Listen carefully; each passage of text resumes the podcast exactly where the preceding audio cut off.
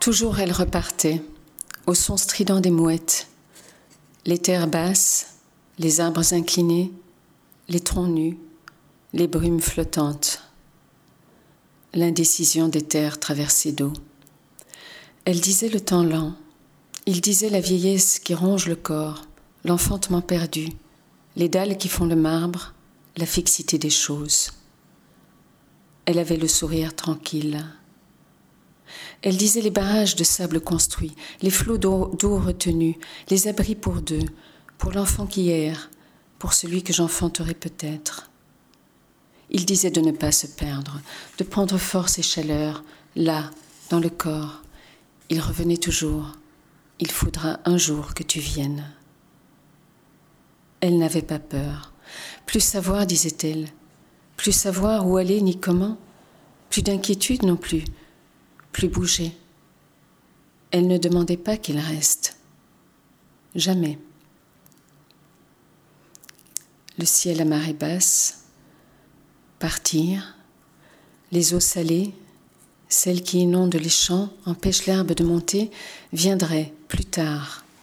La terre craquelée, pâle, une poussière levée. Elle vit l'enfant de loin. Elle s'arrêta, se coucha, une heure, puis deux, puis jusqu'à la fin du jour. Elle ne partirait plus.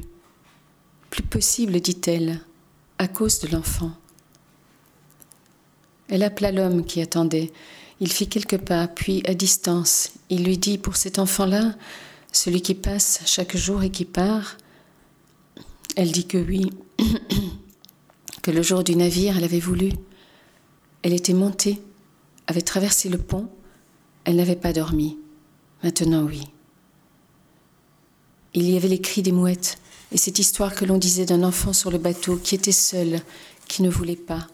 L'enfant avait tenu bon. Pas un mot. On l'avait nourri. Il prenait ce qui était à portée de lui plus tard, il s'était levé, il marchait et faisait comme on lui disait. L'homme près d'elle la regarde. Il dit La nuit va tomber. Rien, dit-elle. Il ne disait rien. Il n'a pas quitté le bateau à l'arrivée. Il ne voulait que partir, être sur l'eau, le bateau. L'homme dit Je ne m'en irai pas d'ici. Il demande s'il peut rester.